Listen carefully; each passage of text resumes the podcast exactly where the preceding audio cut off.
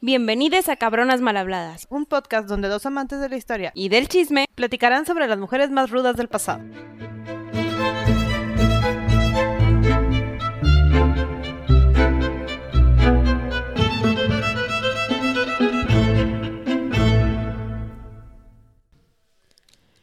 Tres, dos, uno, acción. Nueva temporada. Nueva temporada. y esta no tiene nada que ver con ningún tipo de época ni nada. Vamos a hablar solamente de mujeres que tuvieron una actitud cabrona que las hizo ser mal habladas y reconocidas en la historia literal. Sí, que tal vez tuvieron reputaciones complicadas. Sí, esa es la palabra. Que la historia no las guardó muy bien. Es digamos. correcto. Eh, entonces arrancaremos hablando esta nueva temporada con Hurrem, o mejor conocida como Roxelana, o por su nombre y de, de pila, Alessandra. Alexandra Lisovska. Entonces, wow, el nombre. sí, wow, con el nombre y el nombre no nos dice de dónde es. Antes de empezar a hablar de Hurrem, ¿Dónde vive Hurrem? ¿dónde vive Hurrem y en qué época vivió Hurrem? Sí. Entonces, toda la historia de Hurrem se va a desencadenar durante el reino otomano, en esta área del literal, en pleno reino otomano, Sí, sí. donde eh, tenemos muchas guerras. ¿Por qué? Porque estamos conquistando tierras, estamos tratando de quedarnos con la mayor parte del imperio. En este caso era suroeste de Europa, oriente y un poquito del norte de África. Sí. Y es el imperio otomano gigante. Está Sí. en todo su esplendor. Tiene pedazos de España. O sea, Sí, aquí somos es el, dueños que, de todo. es el que atacó al imperio bizantino y se quedó con Constantinopla y esa fue su capital. Sí. No me voy a detallar tanto cómo eran, pero es importante que sepamos quiénes eran los gobernantes Sí, durante este reino otomano. Todo empezó por el señor Mahmed II, que es el gran conquistador, no fue el creador del Imperio Otomano, pero es el que adquirió la mayor parte de las tierras que se le conoció en su apogeo. El Alejandro Magno de este lado. Ándale, haz de cuenta, el Alejandro Magno de este lado, así es. Sí, sí. Y luego después de él le, siguió su hijo Bayazid, Bayazid. Este se llama como bueno, pero no era como su papá, pero bueno, pasó desapercibido, siguió. Suficiente.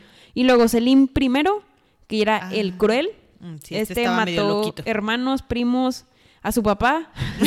siguió conquistando y lo, lo o sea, se, se quedó en el trono su hijo Suleimán I. Ujú. Que ese Y ya no voy a ahí- explicar qué onda porque ese es súper protagonista de nuestra historia. Sí, ahí, ahí vamos. eh, recordemos que en esta época eh, hay fraticidios. Ajá. Aquí matamos parejo a todo aquel que quiera Literal, nuestro parejo. trono. Y tenemos una meritocracia. Creo que ya las habíamos mencionado, pero aquí es el que esté mejor calificado. Tiene que tener sangre real, pero que esté mejor calificado para, Ajá. para el No- trabajo. No era como que el mayor ño. tenía el trono, no. Ño. Aquí era el que quería la gente. El que crea la gente, el que era el más inteligente, el más preparado y el que tuviera la mejor mamá. Y por eso mismo, sí, la mejor mamá es lo importante. Este, de hecho, eso hizo que durara tantos años, porque esto se disolvió hasta la Primera Guerra Mundial, Así es. hasta 1922. Esta fue la que después se hizo la República de Turquía, entonces el Reino Otomano está por Turquía. Ajá. Ahora sí, ¿quién es Hurrem? Hurrem nace 1502, 1505, no lo sabemos exactamente porque no era de la realeza. Sí, no, no tenemos la fecha, pero dato curioso, nació más o menos el mismo año que Ana Bolena. Ándale, más o menos. Entonces, más o menos esa época Son de, de la, la edad. historia. Sí, sí, son compañeritas. Esa es correcto. y nació en Ucrania cuando Ucrania era todavía parte de Polonia. Sí, de una tierra que le se llama Roja- Roatín, la- Ajá. de esas tierras que ya no existen en lo que era Rus y actual Polonia y Ajá. Ucrania, ¿no?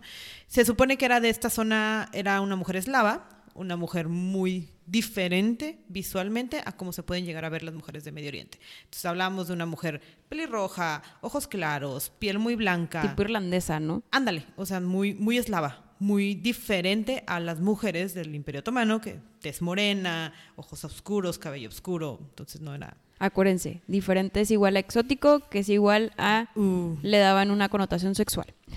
sí. Se cree que su papá era un sacerdote ortodoxo, eh, más que nada porque cuando, bueno, contexto primero, en donde vivía fueron los tártaros, que son los de Crimea, porque son los que eran de ahí, de, por Polonia.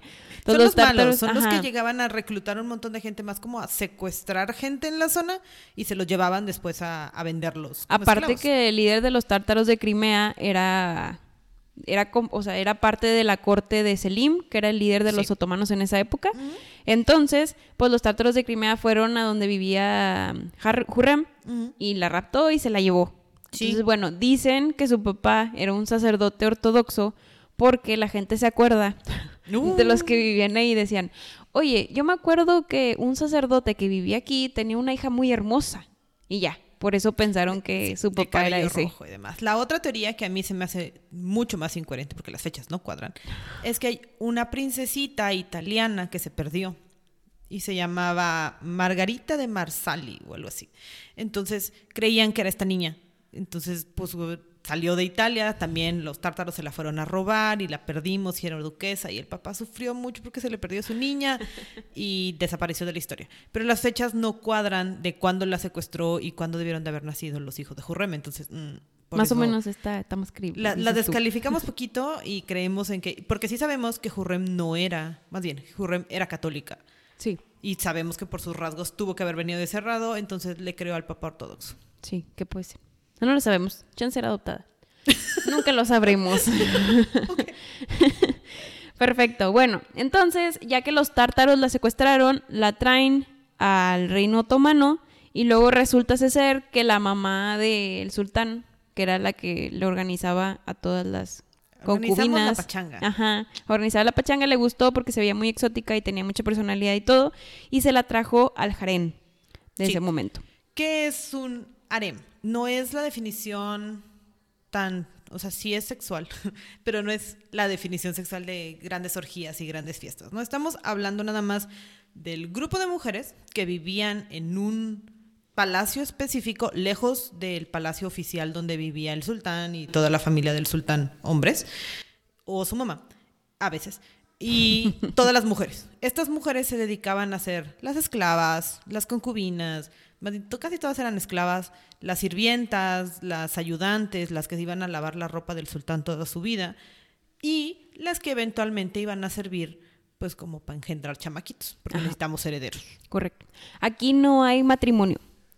No, no, es así como que no existía. Aquí lo que tenían era eh, esposas slash concubinas. No había ningún rito ni nada para unir a dos personas en matrimonio.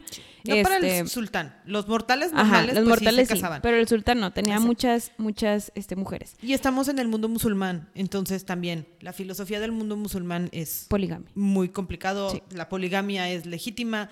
Puedes tener favoritas, así como lo hizo Europa, que tenía las amantes favoritas, pero con una consorte oficial. Aquí no. Aquí pueden tener tantas esposas como se le antojara. Este, este harén siempre tenía muchas esclavas y esas esclavas podían terminar siendo mujeres súper poderosas. Y era el objetivo, entonces. Ir creciendo. Exacto, o sea, los roles aquí son bien importantes. La mujer más importante del harem y del imperio completo era la mamá del sultán o del heredero al trono lo más cercano posible. Ese era el mayor título que podía sacar como eh, mujer. Y era la mujer más poderosa del mundo y tu única opción era que el sultán dijera, ah, mira, me gustó, tráiganmela, la embarazo y listo, ah, libertad. ese era el plan. Y conseguían un sueldo y bla, bla, bla. No todas las concubinas tenían tanta suerte. No, porque al rey no les gustaba. Pues no, porque no las veía. Entonces, nada más a las que el rey les gustaba era la que se iba a conseguir. Y que la mamá escogía, porque además, en el harem, además de ser las sirvientas y estar haciendo toda esta chamba, estaban educaditas. Entonces era de, apréndele al Islam, aprende el idioma, aprende de poesía. A tejer, a, bordar, a todo. Y el bordado era bien importante porque era su única fuente de ingreso. Sí se vendían, no como en las cortes europeas, que nada más la hacían como que por hobby y para entretenerse y para que se viera bonita su casa. Estas mujeres sí bordaban y lo vendían porque el harem no era chiquito, o sea, no estamos hablando de 10 mujeres, era un palacio entero. Entonces, en el harem, lo que hay es que terminó siendo como que una jerarquía de puestos. La primera y la esencia, que es la mamá del sultán, termina siendo la válide sultán. ¿Sí? Que es la madre sultán. La madre sultán, que eso significa. Entonces es el título más grande que pudiste haber tenido. Y este se le daba a la mamá del primer varón hombre que tuviera normalmente. Del heredero. Normalmente, que era el heredero principal, ¿no? Después tenemos diferentes tipos de clasificaciones. Está la favorita, Gosde, como ya dijo Gaby, que por lo menos se acostaba pues, seguido con ella. La otra era la afortunada, Iqbal, Ah. que era que por lo menos se haya acostado con el sultán una, Una vez. Y luego están otras como la esposa Kadin, que es que tenga un hijo, eh, y así, sucesivamente había pues ranguitos, ¿no? Sí. Entonces, cada que iban creciendo, pues podían subir de rango dependiendo de la cercanía que tuvieran con Las el promovían. sultán. Ajá, las promovían. Decir, que tristemente se escucha pero sí. Digo, la manera está gacha, pero sí, entonces las promovían. Y había, había, o sea, el, el harem era como que la corte del reino otomano. Entonces, bueno, ahí, pues ahí sacaban esposas para otras personas, etc, etc. Sí, ahí también vivían las princesitas, porque si una de las Cadín o de alguna de la jerarquía tenían niñas, lo único que iba a hacer era terminar de educar a su niña para poder pues, venderla Sí. al, al mejor postor, porque Sí, monedas de cambio.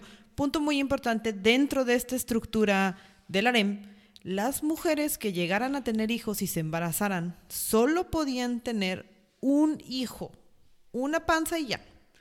Se acabó. ¿Para qué es eso? Para evitar peleas.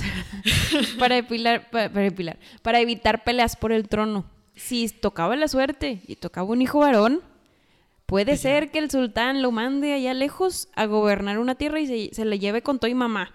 Para, Siempre se iba para con no todo y batallar. mamá, Ajá, porque para no la batallar. intención era que si solo tienes uno, tu atención nunca va a estar dividida, entonces vas a formar al mejor heredero, porque recordemos que meritocracia, entonces si va a haber cinco posibles, las mamás están peleando por educar al mejor, al que esté mejor preparado para ser sultán, porque las alternativas son ser sultán o que te estrangulen. O no ser nada. O que te mate O- tu hermano. Exacto, que te mate tu hermano. Entonces, es una pelea de mamás. Por eso la, la lotería era que tuvieras una niña. Porque entonces tienes una princesita que nada más tienes que educar, enseñarle lo que a ti te enseñaron y venderla a alguno de los mejores postores que tuviera tu familiar. Y ya no hay pelea. Y listo. Yay, Sí. mis niñas están sanas. Bueno, aparte de la validez sultán y de todas las mujeres que estaban ahí, obviamente teníamos guardias que nos cuidaban en el harem. Claro, porque nadie puede tocar a las mujeres del sultán. No, porque son del puro sultán.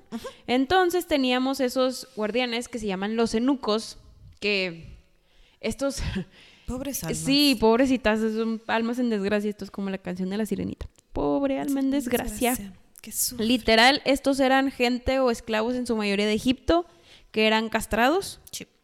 y por eso podían ser ahí este, Porque sabían- guardianes. estaban asegurando que no iban a tocar a las mujeres porque pues no había Porque no cómo reproducirse. Digo, hay otras maneras de tocar mujeres, pero Pero no se iban a reproducir. eso era lo importante. Eso era lo importante. El otro punto que hicieron, porque fueron muy brillantes en el harem, dijeron, bueno, todos los eunucos van a ser de color, de afrodescendientes. Por si por, si alguien se nos pasó, vamos a notar la, la tez diferente en la criatura y entonces pues fuera la concubina y, Y el iba a haber deshonra y desgracia para Exacto, ellos. Entonces fuera. Era, era su solución. Ajá. Bastante. Los eficiente. eunucos, así como las mujeres en el harem, también podían subir de rango. Ah, claro. Entonces había varios tipos de... Estos eran militares, entonces tenían títulos militares. Y el más grande era el jefe eunuco negro o el maestro de las niñas, así porque no tenían... Sí, pobrecitos. Les decían así. Súper importante esta persona, era Sí. casi casi la mano derecha del sultán. Y era el que le guiaba a muchas de las tropas en las, en los, vaya, en las expediciones que hacían para conseguir tierra o dinero o mujeres para el área. En mujeres. Sí, eh, la- las rondas de busca de esclavas eran muy comunes. Sí. Teníamos y, que y teníamos varios aliados, ¿no? Que nos, Sí, sí. nos mandaban también a gente. Eso es lo que es un harem. Y ahí llegó nuestra... Pequeña Alexandra. Alexandra. a sus como, no tenemos fechas, pero como 14, 16 Sí, años. tenía, tenía como, tenía, estaba muy chiquita, pobrecita. Sí. Sí, la neta que sí. Pero bueno, entró y aquí ya tenemos a un Suleimán en el trono. Hay dos teorías. Puede Sí. ser que haya sido del harem del papá de Suleimán y así llegó y como los harems, normalmente cuando cambiábamos de sultán, pues también así, limpia, yay, como política de que fuera todos y se quedan. Pero su- como Roxelana llegó muy chiquita, seguramente pues dijeron, ah, bueno, estas se pueden quedar y está bonita y salió muy cara, entonces, este, Aplica. vénganse para acá. Y entonces llegó al, al harem de Suleimán y ella empezó como sirvienta de las damitas de compañía de las princesas. Ajá. Y la mamá, la mamá fue una de las que las escogió para que pudieran entrar Sí. al... Sí, porque Hafsa, Al harem de su hijo. valide, tenía, tiene todas las decisiones ella maneja el dinero, o sea, ella manda en el harem. La patrona. Total, que aquí es cuando Suleimán iba tranquilamente paseando en el harem buscando a sus concubinas favoritas y todo. Y de la nada, Gaby, Pelirroja. escucha una canción. Y la escucha no solo era una canción, era una canción con una voz hermosa que hablaba con un idioma diferente y le llamó la atención y vio a una criatura Pelirroja. con el cabello rojo, súper exótica.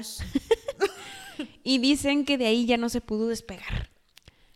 Sí. Así es la manera en la que varios historiadores dicen que se Es la versión conocieron. romántica. Es la versión romántica de cómo se conocieron Suleimán y, y esta Hurrem, ¿no? Sí, por ahí me encontré otra historia que dijo que, su- que Hurrem lo vio y estaba pasando cerca de él y se desmayó y, y Suleimán lo levantó porque era todo un caballero y se enamoró. Se inventaban muchas cosas. La verdad sí. es que la mamá dijo, esta le va a gustar a mi hijo, la puso cerca del camino de Suleimán y Suleimán dijo, tráiganmela. ¿Y le gustó? Sí, Aparte que, digo, ya, en- ya explicando cómo describían a Hurrem, Hurrem era una mujer no muy agraciada, o sea, tal vez no era preciosa, pero era muy bonita, era bonita y pues era exótica, que eso la hace todavía más bonita. Y, otra era vez muy aquí, agradable. Y la inteligencia y su personalidad fue lo que la hicieron destacar. Sí. De hecho, en estas alturas de la historia es cuando deja de ser Alexandra para ya ser Hurrem, que significa la que sonríe o la alegre. Porque así la describían. Era su personalidad. Entonces, así fue que se dio cuenta de, ay, espera, mi personalidad me ayuda, voy a poder salir adelante de esto, el sultán ya me vio, ¿cómo vamos a hacer para ganar? ¿Cómo salimos del harem? Vamos a cumplir nuestros sueños. Eso era, a crecer. No sé si era su sueño Hacerla, el pues, camino pues, que era- tomó, pero salir del harem. Era lo que tenía a la mano. Desde que se encuentran, comienzan a evadir tradiciones, que es lo que la gente como que empieza a no querer. Es que está bien random cómo pasó esto. Sí, total, se conocen y se embaraza luego luego esta Hurrem, y luego se vuelve a embarazar. y luego Se vuelve embarazada. se vuelve a embarazar y tuvo un total de seis hijos. Sí, ¿se acuerdan que les dijimos niños, que las mamás en este mundo solo tenían uno? Ella tuvo seis. seis, cinco niños y una niña. Aquí tenemos a ella que tuvo demasiados hijos con él y a la concubina como que favorita, que era la que había procreado al, al primogénito de Suleimán. Sí, Suleimán ya había tenido más criaturitas por la vida, pero no siempre sobrevivían. Eh, Estamos en la época en la que las criaturas no sobreviven tanto. Pero teníamos a nuestra favorita, eh, entre tantos nombres, el otro me cuesta mucho trabajo decirlo. Yo entonces, lo digo, yo lo digo. Gulbahar. yo le voy a decir Maidebran. ¿Cómo te, te hace más fácil Maidebran que Gul Por mil veces. Gulbahar? bueno, se llamaba Maidebran Bulda- Sí. Gulbahar. Me cuesta menos trabajo Maidebran. Oye, Entonces, según yo bien fácil. Gul- gul- gul- Gulbahar. tú puedes con el nombre complicado. Maidebran era la única que tuvo una criaturita que sí sobrevivió, se llamaba Mustafa, y vivía en el harem, porque así, esta era la, la lógica, seguías viviendo en el harem, pero ya tenías un sueldo, ya tenías tu trabajo de, de cuidar a tu criatura y educarlo, y ya no eras favorita, ya no, ya no te llaman a la cama del sultán, porque pues ya acabaste con tu chamba. Porque ya un hijo. Sí, ya, o sea, hasta aquí, ¿no? Pero había una jurrema ahí cerca y como que no entendíamos por qué ella sí y yo no, y entonces pues pelea, pelea. Comienza lo que trataban de evitar, que era pelea. Y aquí es donde llegamos a chisme de la historia. Chan, chan, chan. Se supone que, que Mahidebran, Maidebran, Maidebran. que Maidebran tenía a su hijo Mustafa, entonces pues él iba a heredar el trono y se empezó a enojar porque Hurrem pues iba muy seguido a la alcoba del rey y ya tenía muchos hijos, entonces dicen que hubo, un- hubo una parte o una escena donde esta Maidebran empieza a rasguñar a Hurrem y la pelea, golpea y le arranca pelos, entonces hay una pelea así como de las de pelea, pelea, pelea. Pero oye, brillante Jurrem se dejó. Ah, como, claro. Ándale, pégame, ahora sí que Claro. arañame aquí en la cara donde sí se vea. Aquí, cerca a- del ojo, así, para, verme sí más se- dramática. Quiero que se hinche, porque sabía que Suleimán la iba a llamar a su cama pronto. Entonces sí sucedió. ¿Y qué hizo? Esto la pudieron haber matado también por no haber aceptado. Sí, por andar de met- metiche. Ajá. ah. Pero estaba, no, no puedo ir, tengo que denegar. ¿Por qué? Porque estoy toda rasgada y no puedo ser digna de ver a un sultán no de esa me manera. puede ver así, o sea, y porque Maiderban me dijo que era casi carne podrida y carne de desecho. El sultán no me merece. ¿Qué hizo Suleimán? Como obviamente su favorita era Hurrem y no sé por qué Maidebran no pensó antes de actuar, eh, pues lo mandó a, a Mustafa a gobernar una tierra súper lejana y se llevó a la, a la mamá. Bueno, ganó Hurrem.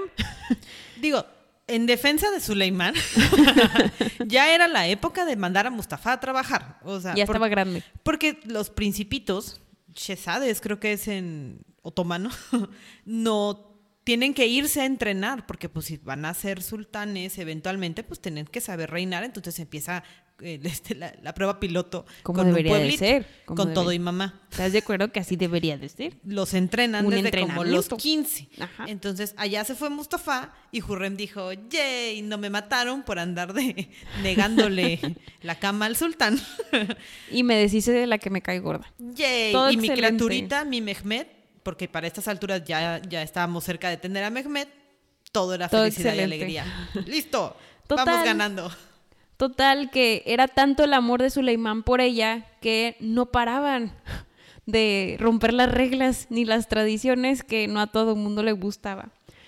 Hay un punto donde eh, Suleimán rompe el estereotipo del, del harem y se termina casando con Hurrem entre 1528 y 1534. La verdad es que me encontré las dos fechas, no sé qué Es que fecha no te hay, no hay fecha como tal, porque ya tenía, a estas alturas estaba todo muy enredado, porque ya había nacido Mehmet, ya había nacido, este sí está bien difícil, Mariam, Mariam, Yo te creo. Con eso sale. Miriam, algo así se llamaba la criatura, Ah, muy bien. la niña, Ajá. la única princesita, eventualmente esta niña es súper importante, ya llevábamos dos. Y como que ya le estaban diciendo a Hurrem de ya vámonos. Y Suleimán seguía queriendo estar ahí. Y luego nació Abdullah, que pareciera que es el gemelo de la niña.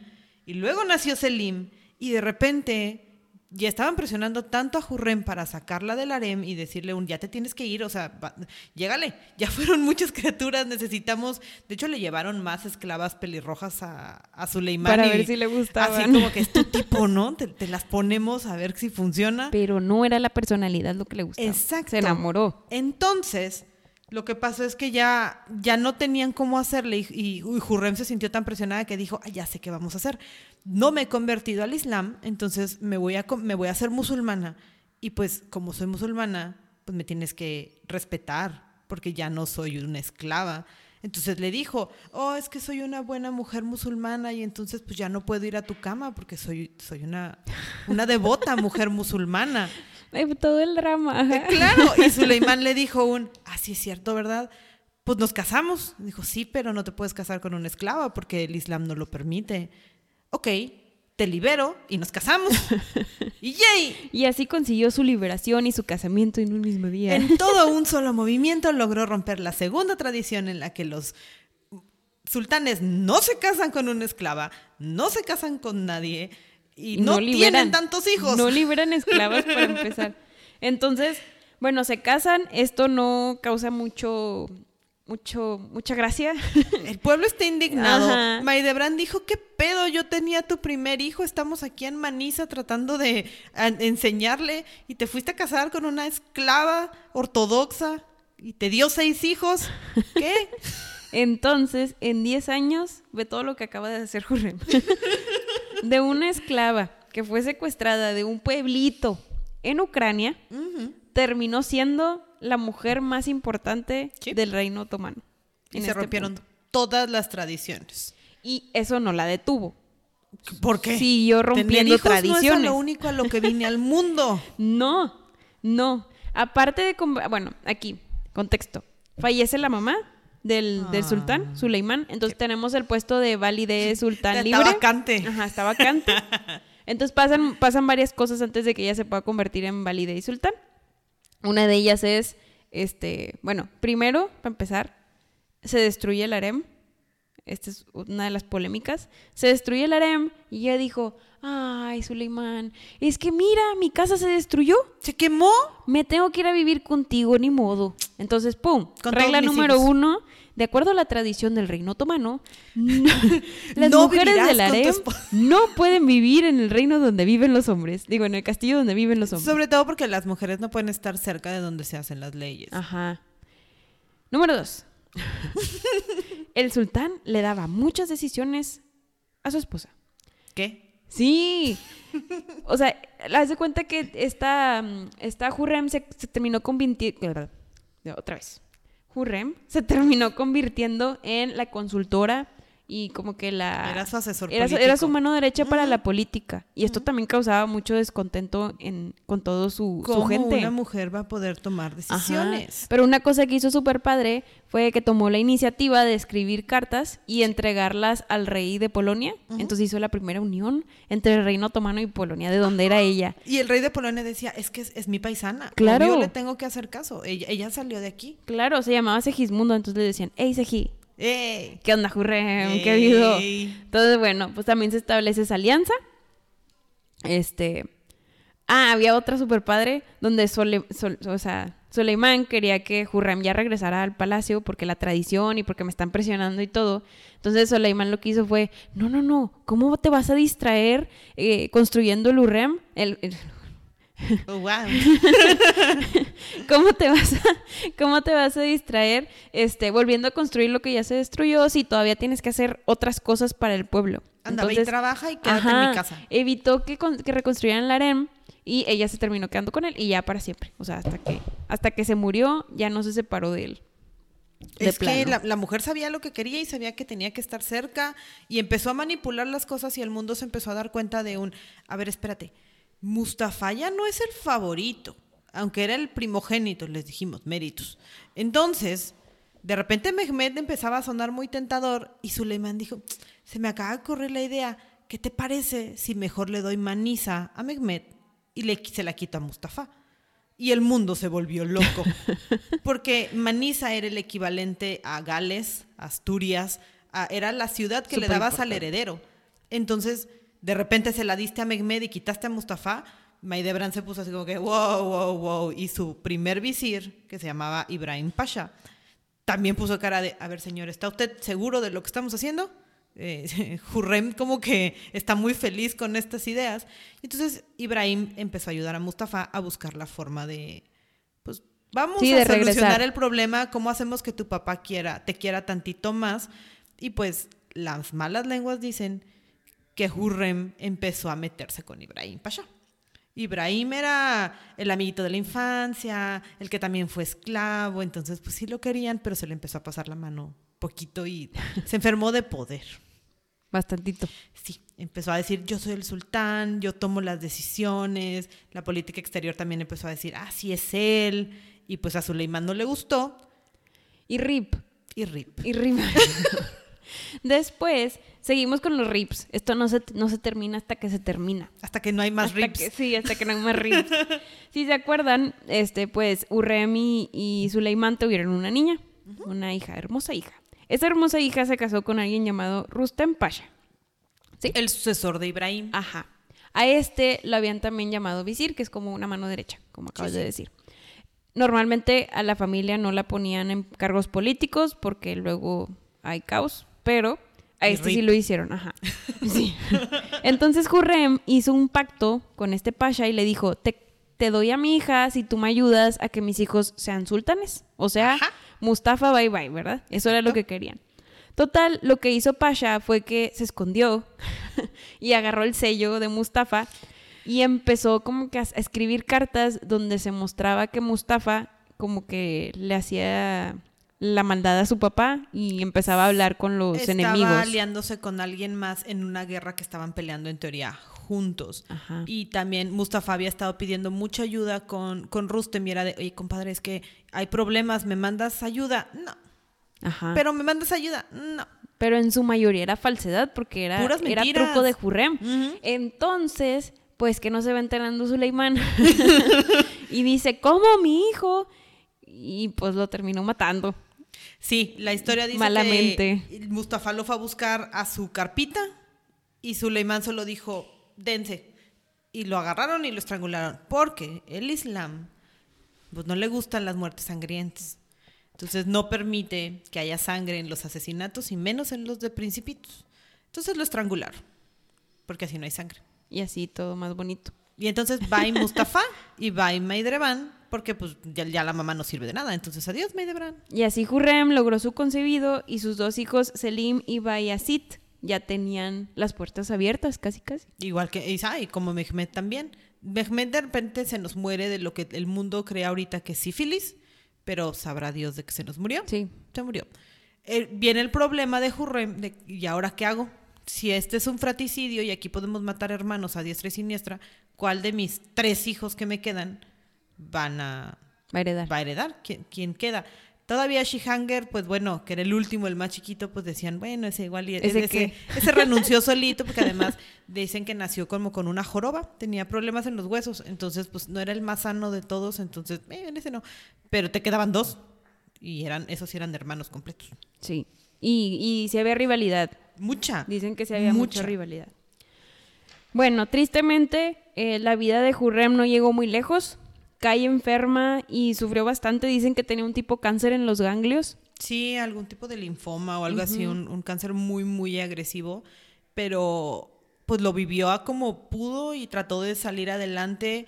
Durante todo este tiempo ella también fue regente, porque Suleimán era un conquistador, entonces se le iba y se escribían unas cartas. Ay, Gaby, cuéntanos unas cartas. Tú me dijiste que tenías es cartas. que eran las eran eran los seres más románticos, cursis Por eso se querían mundo mucho. mundial. O sea, pero se mandaban unas cartas. Tienen que saber, les voy a leer cómo se refería Suleimán de Hurrem. A Es- ver. hasta literal era trono de mi solitario, mi bien, mi amor, mi luna, mi amiga más sincera, mi confidente, mi propia existencia, mi sultana, mi único amor, la más bella de las bellas, mi primavera, mi amada, cara alegre, mi luz del día, mi corazón, y me faltan tres párrafos. No manches. O sea, O sea, bien siglo XVI, poesía. era un poeta eh, Literal. y era el, el que hacía las leyes. Entonces el hombre escribía muy bonito y, y del mundo no entendía cómo es que se puede, cómo le puede hablar así a una esclava. De verdad, esto era de verdad amor. Sí la amaba. Este, este sí era amor. No tenía nada que ver con, con si me convenía o no me convenía, ni un trueque ni nada. Digo que era el aire que tenían estas mujeres en el, en el harem, porque en el harem, ay, siempre le quiero decir otro nombre, en el harem, porque dices, bueno, está bien, me secuestraron, qué triste, ya no veo a mi familia, estoy en un lugar Voy a que... ser miserable. Ajá, voy a ser miserable el resto de mi vida, pues mínimo, déjame, subo en la escala y sufro lo menos que pueda, ¿no? Exacto. En de regreso, Hurrem le decía, mi vida, mi señor, mi querido sultán, mi única oración a Alá es ver tu radiante rostro de nuevo. No más separación de ahora en adelante. Y me faltan otra vez como 10 párrafos. la forma tan dramática en la que se hablaban era amor de verdad y el mundo, obviamente, el imperio otomano no entendía por qué la quería tanto. Porque no era la normal. No, rompió tantas reglas con, con esta mujer. Y la verdad, Hurrem jugó muy bien sus cartas. De verdad, movió muy bien su lotería. Sí, cielo, mar y tierra. Le atinó a donde le debió haber atinado para lograr lo que ella quiso. Aparte que era muy, era muy táctica, o sea, tenía mucho, como que tenía mucho la habilidad de decir, ok, me tengo que mover a este lado para poder llegar a este objetivo, Sí. Pero tengo que tener cuidado de estas dos, otras dos personas, o cosas así, ¿no? Entonces era, era, muy, muy estratégica. Ajá, y mientras palabra, era estratégica. estratégica, porque fue, además de todo lo que ya les dijimos que pasó en su vida, otra de las cosas importantes que tenía era que era rica, porque le daban, creo que era algo así como 200 monedas diarias, ese era su presupuesto. Terminó con un presupuesto masivo que obviamente sí se lo gastaba, pero se lo empezó a invertir ¿sí? en la, en la gente, para ganarse también a la gente. Llegamos a la parte en la que Hurrem hizo fuentes, hospitales, escuelas, baños. De hecho, existe algo como la casa de la mujer. O sea, Hizo un chorro de cosas filantrópicas y tomó tanto poder en esta etapa del reino otomano que llaman a, esto el inicio de el sultanato de las mujeres. Sí. Fue la Porque, ajá, es la primera que marca esta pauta. El sultanato de las mujeres es una época durante el reino otomano donde las mujeres terminan siendo las líderes del pueblo. ¿Por qué? Porque o el sultán es flojo, o está en la guerra, o lo que sea que necesita que las mujeres tomen ese, esa iniciativa y puedan gobernar y traer cosas filantrópicas y todo eso. Son las regentes, eran las que to- tomaban todas las decisiones, así como... Era la que- reina, Todo literal. lo que Hafsa no pudo hacer porque pues nada más cuidaba a las mujeres y tuvo al mejor hijo, porque además Suleimán, no lo dijimos, pero le decíamos el magnífico. Sí, Así ah, pasó él la solito, historia. él solito se puso el magnífico, algo así leí. Pero si vemos el Imperio Otomano en su reinado, sí fue magnífico Sí. y sí hizo leyes Y y, fue gracias... en de la mano de Hurrem. Sí, fue muchísimo gracias a Hurrem. Claro, y la Porque mucha parte, sí, mucha parte de su reinado ella tuvo que ver. Y ella fue regente por muchos años porque pues Suleimán se fue ahí a seguir conquistando gente y matar hermanos y gente y pashas. Pero Y, y esta Hurrem se hace la válida y sultán. Sí. Y, y es la que se adueña del harem y es la que lo organiza. Entonces empieza también a empoderar a estas mujeres Exacto. para que terminen siendo eh, concubinas slash esposas súper inteligentes y estratégicas y todo. Y este movimiento del sultanato de las mujeres pueda seguir. Entonces, Ajá, y además- hizo su movimiento feminista, en el siglo XVI. Sí, y además buscaba mujeres libres porque convenció a Suleimán de abolir, entre comillas, la esclavitud. Se dejaron de comprar tantos esclavos y esclavas, ya nada más eran de, pues sí, tráetela, pero págale. Ya no tan de esclava como, como ella. Ajá. Súper padre todo, esta, todo lo que hizo este, durante sus días de Valide y Sultán y, y en su relación con este Suleimán. Y se Muere. salvó poquito porque no tuvo que ver todo lo que, lo que después iban a hacer sus hijos. Ah, sí. El pleito que ya no tuvo que ver sus hijos porque sí, como ibas a decir, muere... En este, 1558. Sí, se supone que en abril de una enfermedad muy dolorosa y Suleimán sufrió mucho y se nos desarmó completamente. Lo que sí hizo fue que le, le hizo una mezquina nueva y la puso en su nombre, o sea, la llamó como ella, el, de- se llamaba el complejo Has- Haseki, en el distrito Haseki, porque acuérdense que ella era Y era Haseki Sultán. Haseki Sultán. Construyó todo un lugar donde la enterraron y todo. al lado había escuelas y hospitales y Lo todo. único que estaba fuera de este como fraccionamiento sí, de porque era un fraccionamiento literal. era estaba la mezquita, era lo único que estaba fuera y la después acepta enterrarla en lo que después se vuelve el templo de Suleimán en su propia pues en su propia cámara que está cubierta como con no es como talavera, pero algo, la versión otomana de la talavera, que, es, que simbolizaba al, al- a la bóveda celeste y al cielo musulmán. Entonces como que le está protegiendo. Y en la cámara de aladito, ocho Está- años después, enterraron a Suleimán. Sí, él falleció en 1566. También cambió el nombre de una ciudad de Irán y le puso Hurremabad. Ah. Ay, para nombrarlo a su nombre. Sí. Para nombrarlo a su nombre, Agus. Para ponerle el nombre En de ella. honor- en honor a ella. Hurrem. Sí. Tristemente ya fallece y todo, y mientras sigue vivo, este, Suleimán se estaban peleando Bayezid y Selim, que son los dos hijos sobre, este, que, que estaban peleando la corona del papá, ¿no? Tristemente, Bayezid, que era el favorito de su mamá, porque como que era el más inteligente, Sí, este, se, se equivocó poquito. se equivocó poquito y terminó falleciendo. Entonces, Selim, que era el más odioso y feo y, y todo, de hecho le decían el borracho, Sí, terminó con una especie de declive, pero tuvo la buena idea de, pues porque se quedó huérfano, porque perdimos a Jurrem, entonces no había una valide, no había Ajá. una madre sultana que se quedara, entonces decidió nombrar a su hermana, y eso hizo que tuviéramos la segunda sultana. la segunda, la segunda Validei Sultán, que tuvo más hincapié en este sultanato de las mujeres. Entonces Sí. esperamos hablar de ella en un futuro, porque de ella per- persiguen, este, bueno, prosiguen otras dos, tres, cuatro mujeres. Sí, de Miriam, Cosén y demás. Pero de verdad esta era la mujer, era el puesto más poderoso y también tuvo hijas. Era, creo que sí les dijimos que se casó con Rustem Pasha. Entonces, estabas casado con el primer ministro del, del país, era la, la y pareja tú más eras fuerte. la, y tú eras la sultana. Porque tu hermano era un inútil. Entonces, ella era la Un que tomaba mega decisiones. Mega inútil que solo se Sí, Se- emborrachaba. Selim II no era un muy buen sultán, pero tenía una mujer al lado que no era necesariamente su esposa, pero una muy buena hermana. Y bueno, eso acaba con la historia de Hurrem eh, y toda la descendencia que va a seguir teniendo con ese sultanato de, la, sultanato de Son las como mujeres. cinco mujeres que más, ella cinco prosiguió. generaciones más. Sí. No, no, no creo que veamos en esta temporada alguna, pero lo podemos hacer para otra temporada.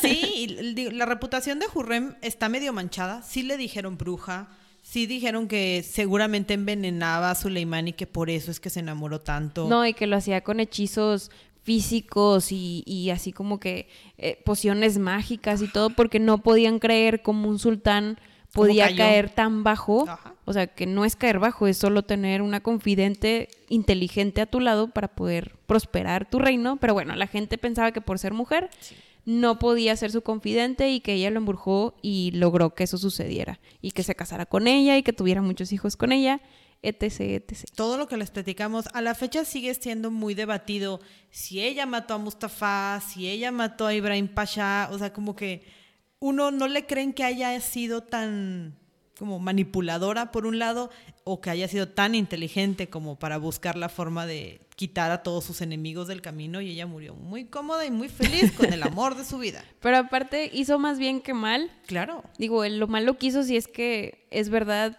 fue muy malo porque mató mucha gente, pero eh, hizo, hizo mucha Pero ¿cuántos que hombres no han matado a más gente? Ah, claro, O claro. sea, si, le- si, si, no, si, si fuera hombre, nadie le dudaría a él. Ni lo hubieran cuestionado. ¿Cómo se enamoró de una esclava? ¿Cómo es que tuvo tantos hijos? ¿Cómo es que mató a tanta gente? Porque él quiso. Es, exacto, pero como es mujer, seguro es bruja. Ajá. Hechizos. Y es triste, es triste estas ocasiones en Y las que por eso descontamos las historias. para quitar la percepción que hay en una historia fabricada por Hombres. hombres. Momento feminista. Sí, y, y qué más que con esta super feminista que hizo su movimiento en el siglo XVI. Claro. No, y así vamos a seguir con la temporada. Muchas mujeres que la historia no les ha dejado la mejor reputación, pero si le rascas tantito, es muy, muy interesante todo lo que hicieron.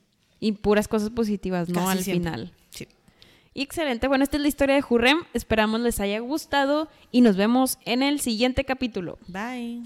Si quieren escuchar sobre alguien en especial, nos pueden contactar en nuestras redes sociales. En Instagram como cabronasmalhabladas-podcast o por correo cabronasmalhabladas.gmail.com.